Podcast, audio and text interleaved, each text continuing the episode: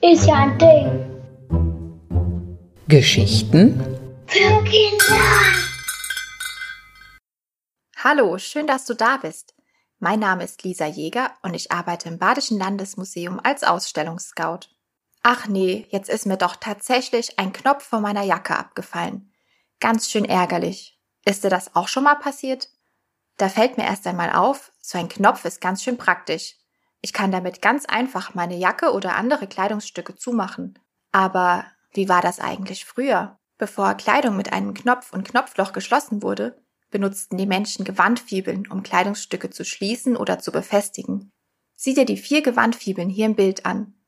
Auf der Oberseite sind sie mit einer Mischung aus unheimlichen tierischen und menschlichen Masken verziert. Deshalb werden Gewandfibeln wie diese auch Maskenfibeln genannt. Die Maskenfibel ganz links im Bild ist fast 11 Zentimeter groß.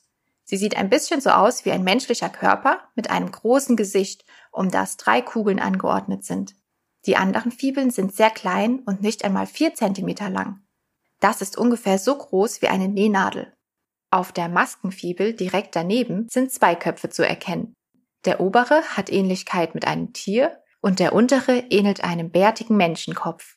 Ganz schön mysteriös. Und wie funktionieren diese Maskenfibeln eigentlich? Lass uns, um das herauszufinden, eine kleine Zeitreise machen. Wir reisen ungefähr 2500 Jahre in die Vergangenheit. Denn etwa so alt könnten unsere spannenden Objekte hier sein. Bist du bereit? Ich zähle bis drei. Eins, zwei, drei und los geht's! Wow, wir sind hier mitten in einem keltischen Dorf gelandet. Die Kelten lebten nämlich zu dieser Zeit unter anderem hier im Gebiet des heutigen Baden-Württemberg. Oh, da sehe ich auch schon eine Keltin.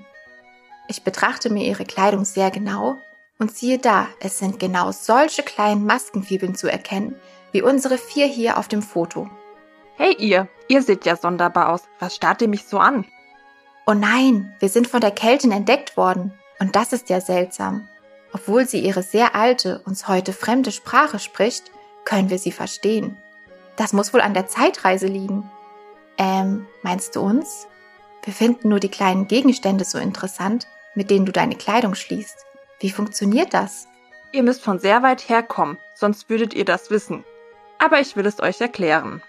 Hinter dem Fibelbügel, so heißt der obere Teil, auf dem die tierischen und menschlichen Köpfe zu sehen sind, befindet sich eine Nadel.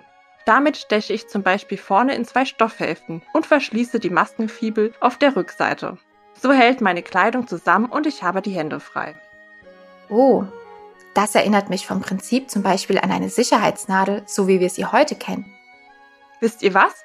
Ich bringe euch zu unserem Schmied, der erklärt euch, wie solche Fibeln hergestellt werden. Denn sie bestehen aus Bronze. Ihr müsst wissen, wir Kelten sind überall bekannt für unsere kunstvollen Schmiedearbeiten. Ach, und ich bin übrigens Priana. Hallo Aurin. Hallo Briana, du hast Besuch mitgebracht? Ja, kannst du den beiden erklären, wie du die wunderschönen Fibeln herstellst?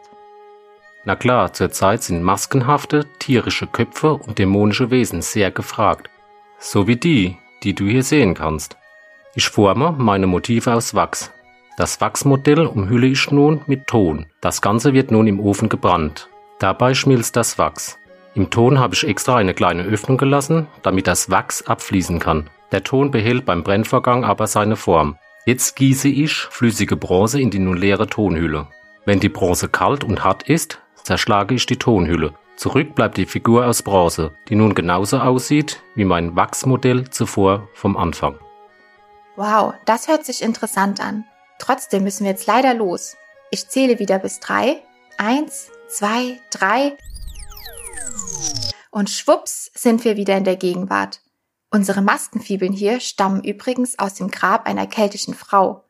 Es wurde erst vor ungefähr 100 Jahren in einem Ort namens Oberwittichhausen in Baden-Württemberg freigelegt. Oft legten die Kelten ihren Toten solche Maskenfibeln als Grabbeigaben mit in die Gräber. So, und jetzt ist es auch für mich an der Zeit, mich zu verabschieden. Ich hoffe, dir hat unser kleines Abenteuer gefallen. Bis bald!